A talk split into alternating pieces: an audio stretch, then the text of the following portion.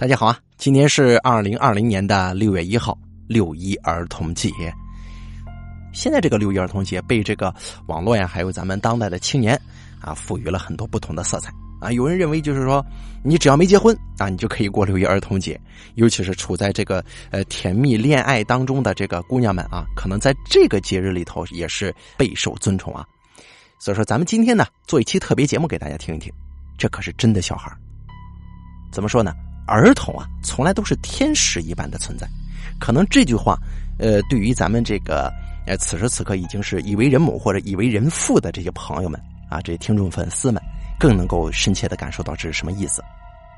他们萌萌的小奶音说的每一句话，乃至于每一个字，都自带可爱的属性，对不对？然而呢，其实很多时候啊，有很多。特别的话语，在这小孩子嘴里说出来的时候，会让一些别样的感觉，比方说惊悚，比方说恐惧，格外加深，对不对？下面呢，咱就给大家来盘点一下啊，这些这个呃中外的一些小孩子们说的一些话，让他们的家长呢分享到了网络上，让咱们一起来听一听这些小孩都说过什么，让他们的家长感到毛骨悚然的话，在这儿。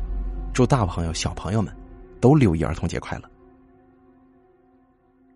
曾经呢，有一个国外的网友在推特上，他说：“我弟弟小时候啊，经常跟我们说，他有另外的祖父母，以及他们经常住在一间蓝房子里头。”我们就一直说他呀，是他编造了整个故事。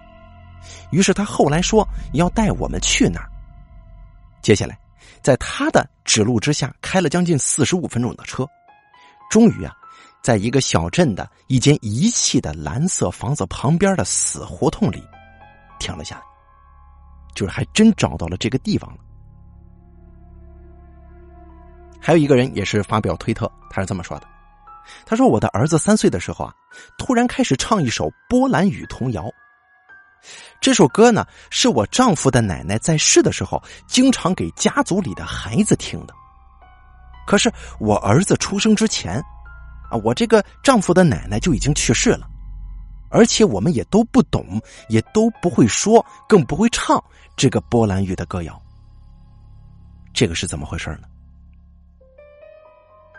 还有一个人，也是发表了一篇推特，他这么说的。啊，当时呢，我帮我的另外一个老师照看一个教室的小孩一个小女孩走了过来，指着我的肚皮说：“里面有一个小宝宝，里面有一个小宝宝。”我当时确实怀孕了，可是呢，我从来没有告诉过任何人。还有一位网友分享说：“我的女儿在大概五岁的时候，突然跟我说：‘你是我遇到过的最好的妈妈。’”我就跟他说：“每个人就只有一个妈妈呀。”但是呢，我女儿看着我说：“不，你是我第三个妈妈，但是我最喜欢你了。”还有一位网友分享，他说：“我家孩子突然有一天说，我们全部都会死。”然后我就告诉我的孩子：“我说，亲爱的，我知道，死亡是生命的一部分。”但是我孩子却说：“不，你明天就会死。”还有另外一位网友分享，他说：“我跟我两岁的女儿走在家旁边的一片公墓那个位置，他突然的指着其中一个墓碑就问：‘妈妈，那个石头屋子边上穿着红色外套的男人是谁呀？’我当时歪头看了，那个墓碑旁边没有任何人呢。”妈，他正在朝我挥手呢。然后我女儿也开始挥手。妈，他正走过来跟我说话。我当时一听，立马拽着孩子赶紧跑了。有一位网友，他也分享了这么一段事儿。他说：“我还小的时候啊，经常在半夜醒来之时，发现一个高个子人在床边摩擦我的腿，我非常害怕，不敢出声。”而我的父母一直不相信我的话，但是我的哥哥，他很符合我形容的那个人，可是呢，他在我出生之前就去世了呀。而我住在他的房间里。他以前玩过的玩具，经常会在半夜自动亮起来。还有一位外国的女网友是这么分享的，她说：“我的儿子经常在不同的场合说我们屋子里的那个家伙。他还说，他像爸爸一样高大，但是他不是爸爸。儿子有时候会告诉我说，那个家伙就站在黑暗的走廊上。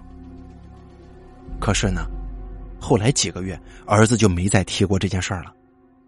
但是突然在某天，他抬头看着天花板，低声对我说。”妈妈，那家伙回来了。还有一位网友，他是这么分享的：我的爸爸当时呢，在他生日后一天去世，所以后来到了他生日的时候，我们坐在一起，每每都会很伤心。我的四岁侄女走过去对我妈妈说：“爷爷在这儿，他让你别哭，他看见你哭，他说他也心疼。”要知道，这四岁的侄女是从来没见过的爷爷的。我妈就叫他形容一下我父亲的样子。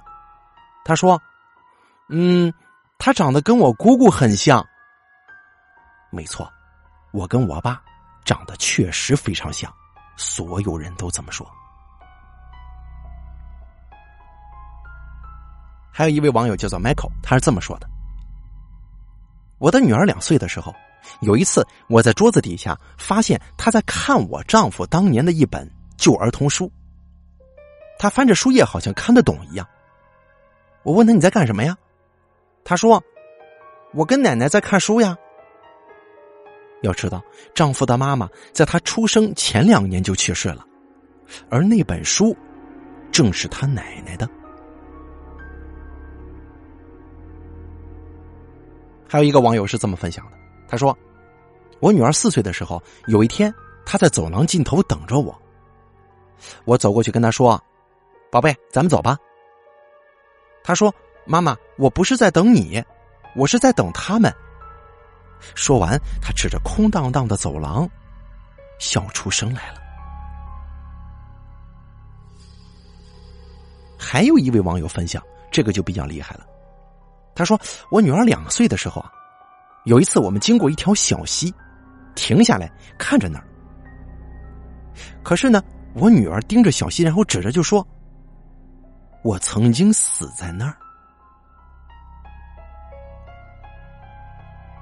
有一位网友啊，他分享了一段比较长的经历，他是这么说的：“他说，我的侄女五岁的时候，有一天，他摸着我带着的去世的姥姥送给我那十字架，就说。”这是你姥姥送给你的，我说对，是我姥姥送的。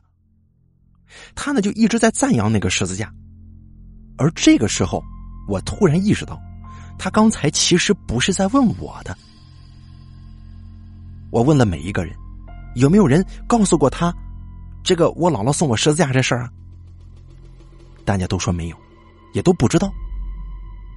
我就问他，谁告诉你的这件事儿？他说。我一直都知道啊。他看着我妈妈梳妆台上的照片，然后问里面的女人是不是就是给我十字架的人。我说是。他说那个女人看起来像自己曾经见到过的一个女人，但是要知道，我姥姥在她出生之前很多年就去世了。还有一位网友是这么分享的，他说。我、我妈还有我的小侄女儿一起去购物。我妈呢看中了一条裙子，我的小侄女说：“如果你穿这条裙子去葬礼的话，更好。”回家的路上，我妈接到一电话，她的表姐去世了。后来，她还真穿着那条裙子去参加了葬礼。还有网友，他是这么分享的，他说。我跟一帮四年级的学生在一起，其中一个男孩一边刮着铅笔上的这个黄色颜料，一边死死的盯着我的眼睛说：“我想像刮铅笔一样刮掉我老师的皮肤。”当时我这鸡皮疙瘩已经掉了一地，捡都捡不起来了。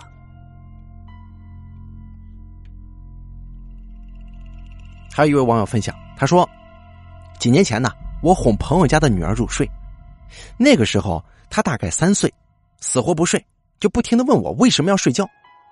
我就告诉他，我说因为太晚了，小女孩都要睡觉的呀。然后他就指着房间的某一处说：“那那个小女孩为什么不睡呢？”还有一个，他说两年前，我跟我五岁的侄女一起翻看我小学的毕业册。翻到二年级一个班的时候，侄女就指着一个男孩照片说：“他长得好像尼古拉斯呀。”我问谁是尼古拉斯，他说：“就是住在我柜子里的男孩。”说完之后，他就继续翻看照片，而我当时都吓得快死过去了。有一个网友分享，他我侄女四岁了，时不时经常提到自己的姐姐，还跟自己的姐姐对话。她只是个小女孩啊，也不知道他妈几年前怀过孕，然后又流产，是不是跟这事儿有关？反正我总觉得吧，特别诡异。有一次，在我姨家去二楼卫生间的时候，看见我侄女四月在楼梯上。小四月那个时候才四岁，特别活泼，她正坐在楼梯上，这个忙着做鬼脸呢。我就问她你在干什么呀？她说她在模仿那个有辫子的女人。我看了看周围，一个人也没有，我就又问她：“四月，那个女的在哪儿？”他指着跟楼梯间平行的一道光说：“在那儿。”我就又问：“那女的在干啥呀？”四月说：“她在做鬼脸。”然后我就笑了笑，继续上楼梯。我没把这事儿当回事儿，就以为她是捣蛋的。可是这小四月又说：“她辫子缠在她脖子上呢。”我突然转过头说：“你，你说什么？”小四月重复道：“他用辫子把自己吊死了，表情很有趣的。”然后四月又开始继续模仿他的鬼脸，我这才意识到那个鬼脸很像是人在憋闷的时候喘气儿的那个样子。有点呼吸困难的意思。还有一位网友是这么分享的，他说：“我照看 Jacky 他才五岁。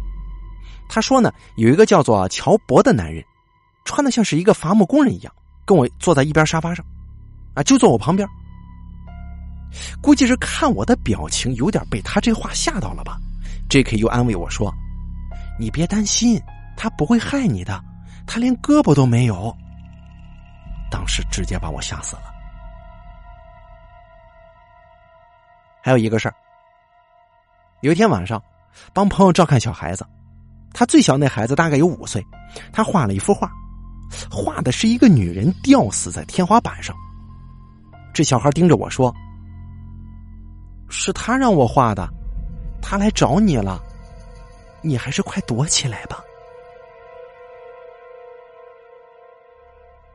怎么样？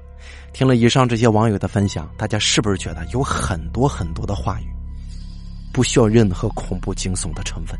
从这小孩嘴里说出来之后呢，总觉得有一种不寒而栗的感觉萦绕心头。你觉得是吗？啊，当然了，今天呢本是一个非常开心、非常快乐的这个充满童趣的一个日子，但今天呢做这一个特别节目呢，是给那些啊大朋友们听的。小朋友可千万千万不要体验啊，也不要去收听啊，并且咱们在座的那些大朋友们可千万不要让你家小朋友听到这个啊，万一他要是模仿了，能多少把你吓一大跳 啊！记住了啊，这算是一个六一儿童节送给大朋友们的一个特别节目吧，希望你能够体会到其中的惊悚。本期节目由大凯为你演播，感谢您的收听。每天下午两点钟，晚上九点钟，直播间将会为你演绎精彩的现场直播。